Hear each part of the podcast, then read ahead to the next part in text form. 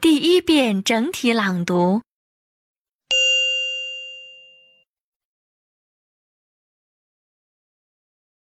Anne's father, Mr. Black, works in a hospital. He's friendly to the patients, and so he's busy all the time.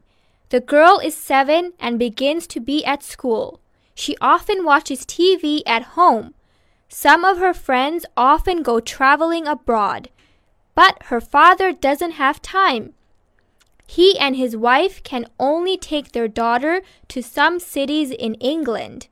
This summer, Mr. Black has some time. He's going to take his family to Iceland. Anne is very happy and tells her friends about it. Why are you going to travel in Iceland, Anne? asks a girl. The little girl does not know what to answer. She thinks for a few minutes and says, we're going to see it before it melts.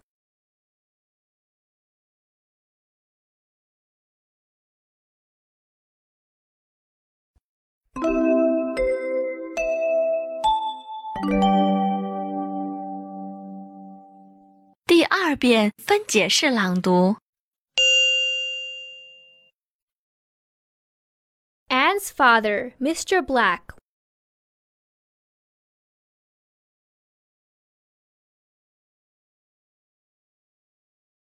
works in a hospital.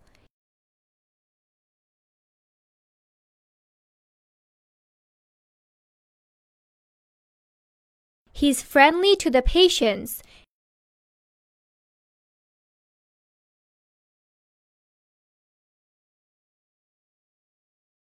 and so he's busy all the time.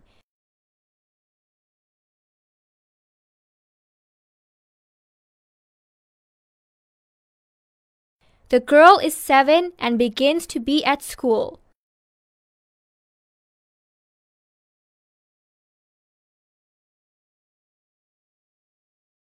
She often watches TV at home.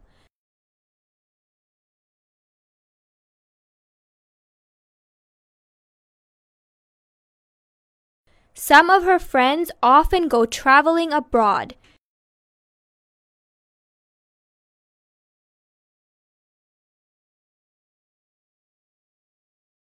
But her father doesn't have time.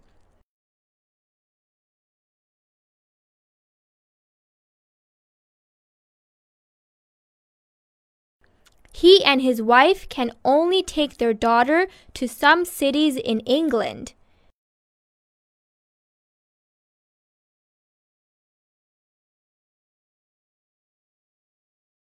This summer, Mr. Black has some time.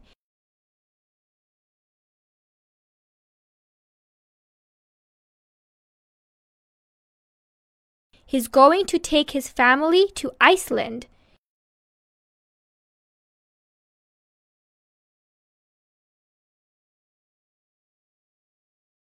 Anne is very happy and tells her friends about it.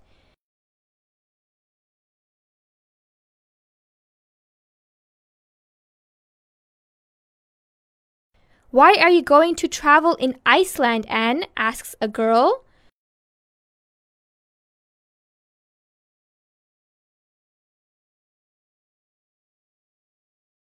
The little girl does not know what to answer.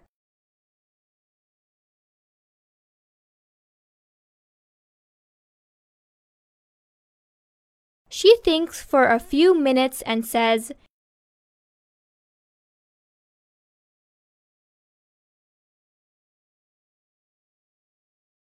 We're going to see it before it melts. “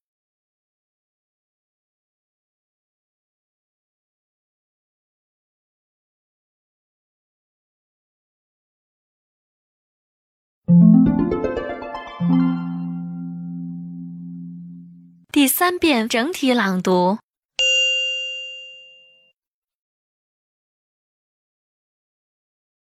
Anne's father, Mr. Black, works in a hospital. He's friendly to the patients, and so he's busy all the time. The girl is seven and begins to be at school. She often watches TV at home. some of her friends often go traveling abroad, but her father doesn't have time. He and his wife can only take their daughter to some cities in England.